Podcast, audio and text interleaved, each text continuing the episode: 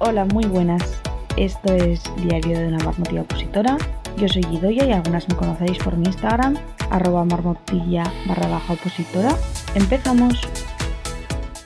Bueno, chicas, hoy os quería hablar sobre una técnica de estudio que junto al, esquema y, alguna otra me parece muy esencial, que es el, el subrayado. Hace tiempo algunas de vosotras me comentasteis que no teníais claro cómo realizar el subrayado, que creíais que no lo hacéis de manera correcta. O bueno, con algunas sí que estuve hablando y sí que le di como. le expliqué un poco la técnica que yo utilizo. Y es un poco lo que, lo que os voy a explicar aquí, ¿vale? Y si. si eso ya, ya haré algún. ya lo pondré por Instagram porque al final son colores y son. y esas cosas que al final de voz es muy difícil. Entonces, nada, lo primero que tenemos que tener claro es para qué usamos el subrayado, ¿vale? El subrayado lo usamos para resaltar de manera mucho más visual la información más relevante. Teniendo esto en la cabeza, el subrayado también ayuda a entender el texto mucho más rápido y con menos esfuerzo, ¿vale? Haces un esfuerzo más intenso cuando estás subrayando, pero luego, una vez que lees el subrayado, es mucho más ligero. Súper importante para hacer esto es saber diferenciar eh, las diferentes ideas del texto, ¿vale? Y, esto hace que, el aprendizaje, como os decía, sea mucho más rápido y mucho más efectivo. Las ventajas de hacer un buen subrayado, pues que ayuda a la concentración y a la memorización de información, que mejora la capacidad de análisis y síntesis del texto, eh, ayuda también a organizar las ideas y a relacionar los conceptos entre sí, sobre todo yo que uso diferentes colores para diferentes conceptos, entonces es como que los anclo en la memoria con ese color. Y luego que los repasos hace que sean mucho más rápidos. Entonces os voy a explicar un poco eh, cómo hago yo el subrayado, por si alguna os puede ayudar.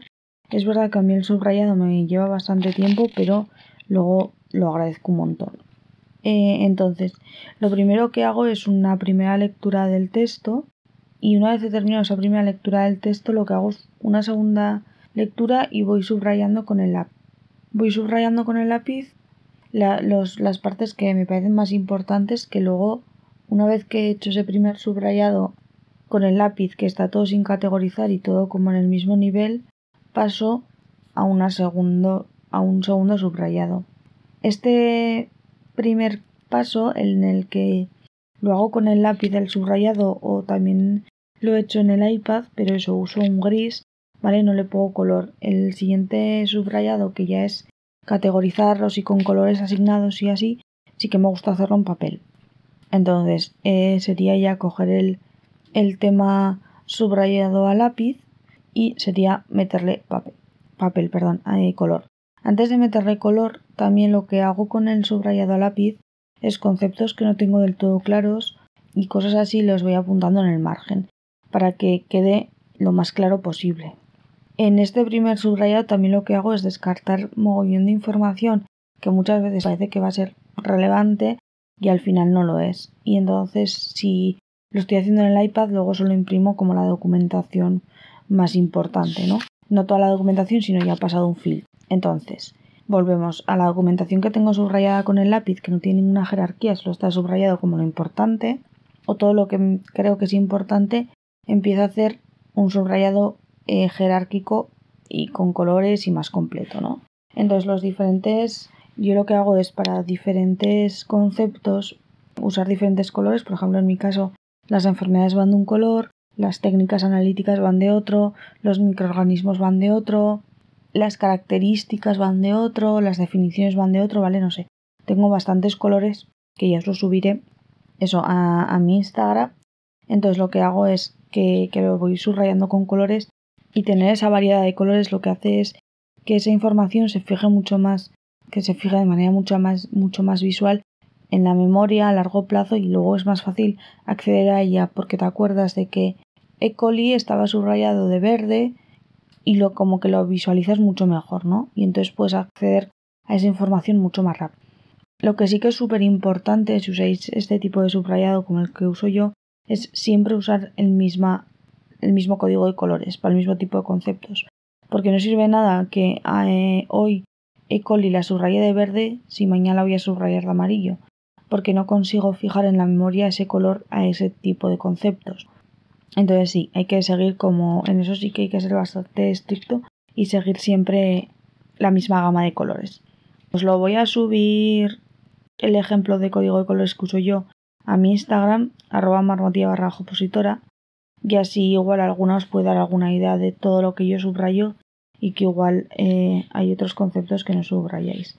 Es verdad que depende mogollón en la oposición, yo tengo muchísimos conceptos diferentes.